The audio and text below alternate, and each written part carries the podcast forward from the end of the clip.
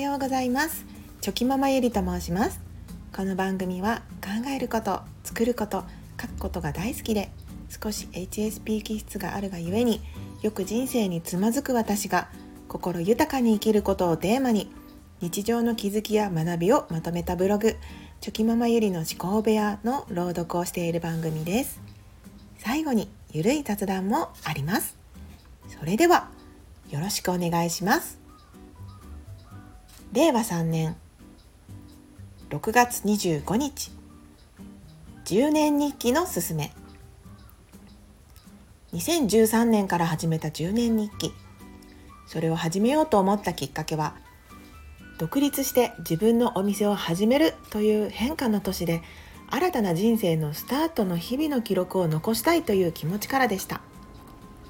もともと文章を書くのは嫌いではないのでそれまでは適当なメモ帳に毎日日記を書いていたのですが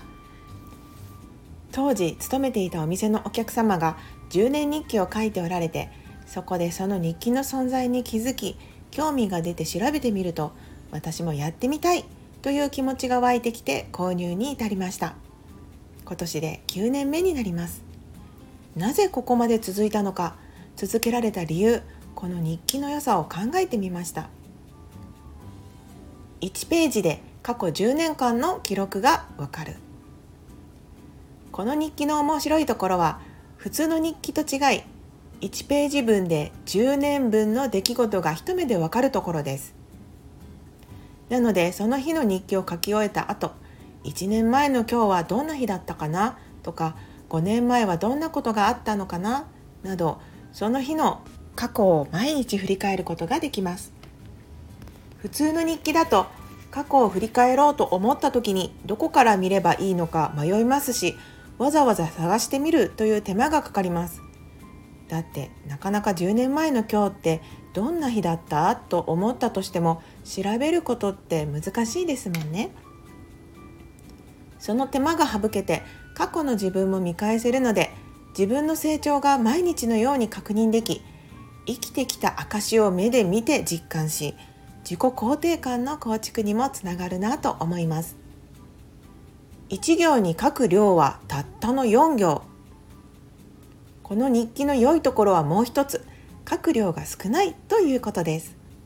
4行だけという決まりがあるので嫌でもその中にまとめてしまわないといけません。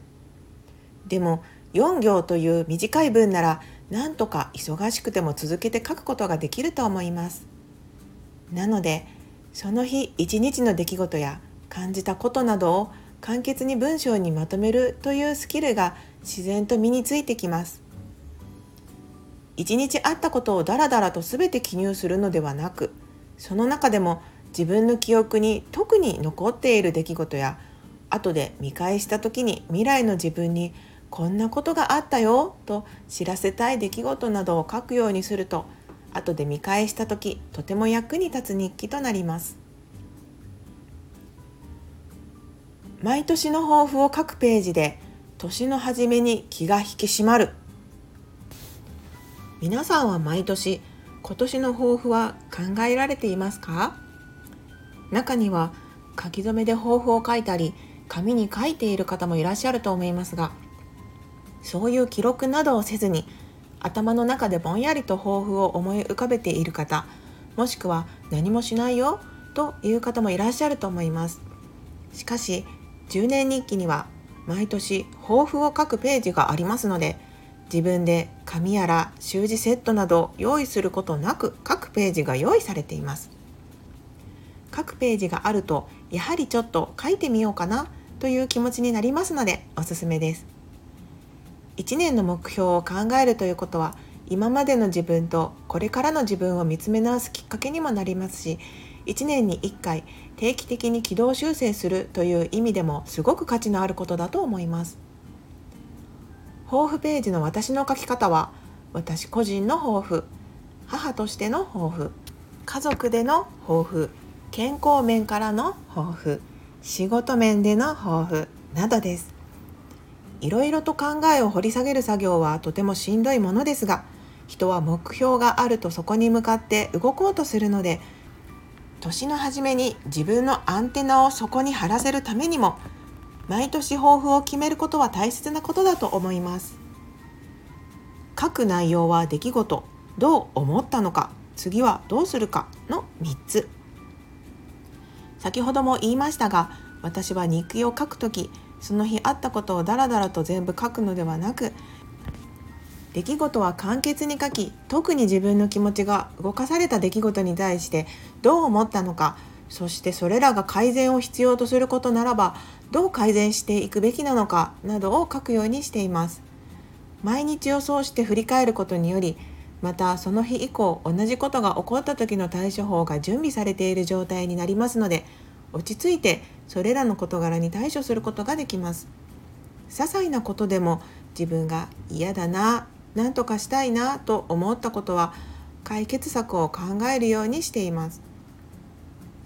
それは自分の成長にもつながりますし毎日ストレスなく過ごしていくためにも私にとっては必要な工程の一つです。反省ばかりではなくこうしてよかったなと思うこともしっかりと書き留めます。何年か経った後に同じ出来事が起きた時日記を振り返ればこのやり方でよかったんだという発見にもつながります。人間ずっと覚えておくことは不可能なのでやはり良いことも悪いことも自分の経験として記録しておくというのが自分にとっての財産になると思います。経験は自分の財産です。その財産を記録するということはその日記に対しても価値が生まれます。ただ私はどうしても毎日の日記の中で反省目線での内容が多いので最近では自己肯定感をより高めるためにも自分の頑張ったところを書くように意識しています。自分では当たり前としてやっていることなので毎日自分を褒めなくてもいいんだと自分では思っていたのですがあまりにも私が日々反省ばかりをしているので友人から毎日反省ばっかりしすぎやもっと自分を褒めてあげやと言われたことをきっかけに確かに自分を褒めることってしてなかったなと思ったので自己肯定感を上げるためにももっと褒めようと思いました。客観的に日々自分がやってきていることをやっていることとして別で考えてみてみるといろいろやってるんだなぁと改めて思い自分をもっと好きになるためにもやらないといけないなと思い今は毎日一言自分の頑張ったところを見つけ褒めるようにしています。私の場合意識しないとついつい思考の癖がありもっとできたんじゃないかなとかもっと改善点があるはずというふうに考えてしまうのでとにかく意識するようにしています。皆さんは毎日自分のことをちゃんと褒めていますか？まずは誰よりも最初に自分自身が自分を褒めてあげないとって感じですよね。特に書きたい事柄は細かくページで記録に残す。1年365日たくさんの出来事がある中で4行だけじゃ終わらへんわと思う日だってもちろんあります。そんな時は10年日記の後ろの方にしっかりと書くページがちゃんとありますので私もそこに書くようにしています。この時も同じでこの出来事に対して自分はどんな風に思いどう行動したのかそしてどう改善しようと思ったのかを細かく噛み砕いて書くようにしています。私はその時感じたことを特に大事にしていてその時の自分のレベルではこういう考えが思い浮かんだりしてたんだな。でも10年後の私からしたらこう思うなとかこんなことで悩んでたんだなとかこんな風に理解してたんだなとか自分の考えの変化や成長が本当によくわかり自分という人間を知るためにとてもとても重要な部分だと思います。やっぱり自分はレベルアップしてるんだと思えたりすると嬉しいですよね。反対に私何にも変わってないなと思うこともありますがどちらも含め自分自身の記録としてもとても価値あるものです。日記は自分の生きた証記録になる。大げさかもしれませんが日記を書いていると自分はここに確かに存在していたんだと私自身日記を見て思うことがあります。出来事感情改善点と書く内容を濃いものにするとより日記の価値が高まります。ただ何も考えずに毎日過ごすよりも日々をかみしめて一生懸命生きた証として日記は本当におすすめのツールです。書くことで自分自身を見つめ振り返りまたその繰り返しの日々の積み重ねが人生となります。自己肯定感を上げるためにも自分を褒めるためにも自分をレベルアップさせるためにも自分を見つめ直すためにも日記はとってもおすすめです。まとめ。10年日記のおすすめでしたがいきなり10年も書けるかなという方は5年日記もあるみたいです。まずはその日の振り返りからされてみてはどうでしょうか。余談ですが結構自分の気持ちを書いているという意味ではこの日記は誰にも見せられませんので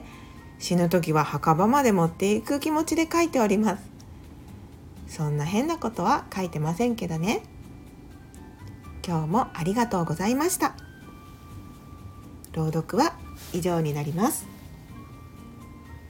最新のブログでは子供たちとのゆるい日常を描いた4コマも載せています。よかったらまた覗いてみてください。はい。ここからは雑談です。いやー連休真っ最中ですね。今私がこの雑談をとっているのが日曜日で連休の中日になるんですけどもう本当に家族がいる中で 雑談を取るのもまあ大変ですね。はい。静かな場所がどこにもないんですよね。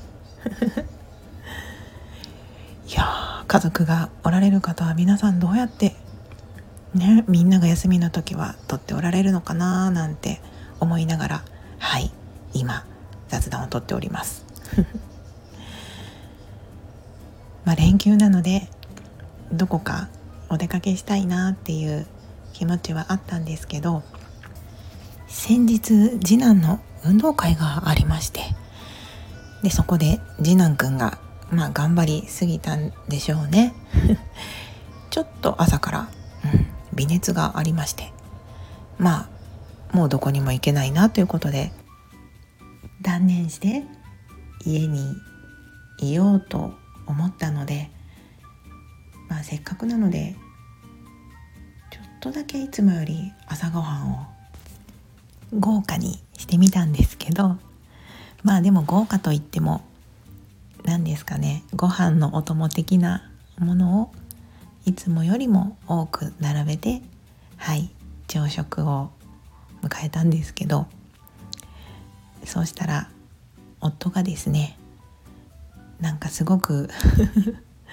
幸せそうにはいいやこれはこのご飯食べてたら旅館の朝ごはんみたいやなって言いながら23回ご飯をおかわりしててですねはい。あの ああよかったなってそんな夫を見ながら思ってたんですけどうん。まあどこにも行けなかったんですけどやっぱり何事も考え方一つで気持ちも変わるなっていうふうに思いました。ね。今日はどんな一日になるんでしょうかね。はい。皆さんの今日も幸せな気持ちに包まれる一日であるようはい私も祈っております。はいそれでは今日も最高の一日をお過ごしください。ありがとうございました。ではまた。